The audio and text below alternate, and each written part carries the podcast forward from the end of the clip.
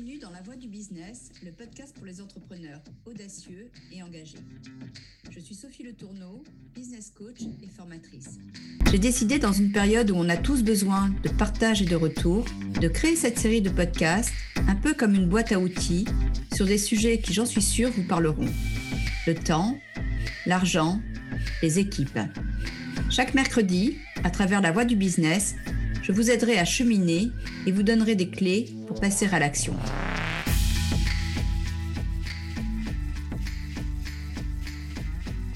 Bienvenue dans la saison 2 du podcast La voie du business. Aujourd'hui, je vais parler des 5 étapes à suivre pour structurer et développer son business.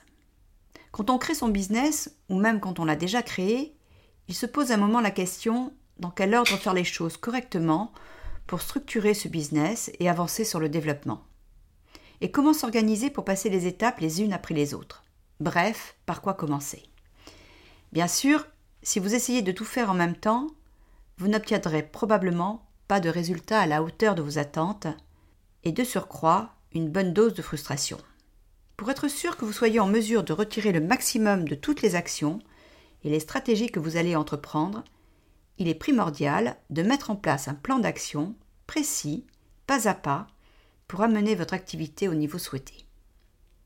Alors je vais vous proposer une méthode, mais en aucune manière la méthode, pour faire avancer les choses sereinement, étape par étape.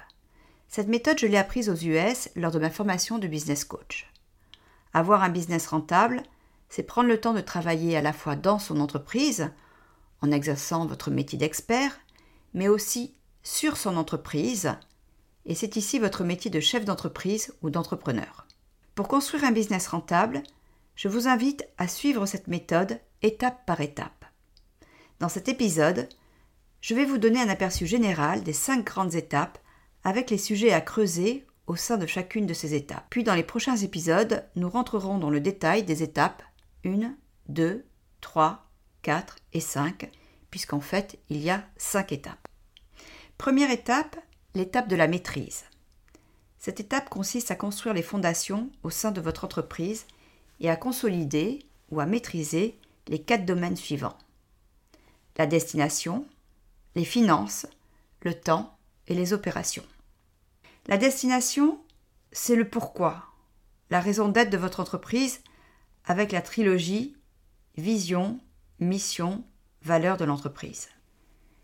La finance, c'est ici le contrôle et le suivi du business avec la mise en place des indicateurs de performance et l'élaboration des budgets prévisionnels à 3 ans, 2 ans et 1 an. Le temps, avec la gestion des priorités, la définition des principaux rôles et responsabilités des uns et des autres pour bien préciser qui fait quoi. L'idée ici est de faire en sorte que ce ne soit pas votre business qui vous dirige, mais bien vous qui dirigez votre business et qui êtes pleinement acteur de vos décisions. Enfin, les opérations, c'est la capacité à mettre en place les procédures et les outils pour faire bien du premier, faciliter l'achat et surtout optimiser le service client.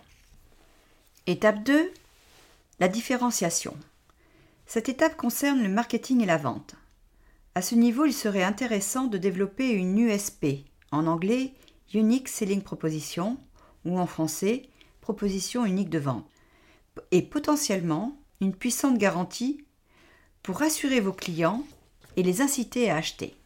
Nous parlerons ici également de développement commercial avec différentes stratégies qui permettront de travailler les cinq leviers pour obtenir des résultats exponentiels. Les cinq leviers comme la génération de contacts, le taux de transformation, le nombre de transactions, la valeur moyenne par transaction et les marges. Étape 3, la systématisation. Cette étape consiste à apporter davantage d'améliorations grâce au système et à la technologie. Ainsi, vous pourrez faire plus avec moins et mettre sur pied une entreprise qui fonctionne plus efficacement grâce aux procédures, à l'automatisation, et cela est indispensable dans les entreprises qui fonctionnent avec très peu de monde et a fortiori quand vous êtes seul. Étape 4, l'équipe. Cette étape consiste à développer votre entreprise grâce au recrutement de nouveaux talents, développer l'engagement de vos collaborateurs grâce à la mise en place de stratégies dans les domaines des relations humaines et de l'intelligence collective, comme l'information ou la formation, le coaching d'équipe, l'intégration, le recrutement, etc., etc. Enfin, dernière étape, la synergie. Cette étape consiste à générer des résultats optimums dans votre entreprise grâce à la meilleure combinaison entre vos équipes et vos systèmes. Au final, le résultat serait une véritable entreprise qui ressemblerait à une activité commerciale et rentable et qui peut fonctionner au moins en partie sans vous.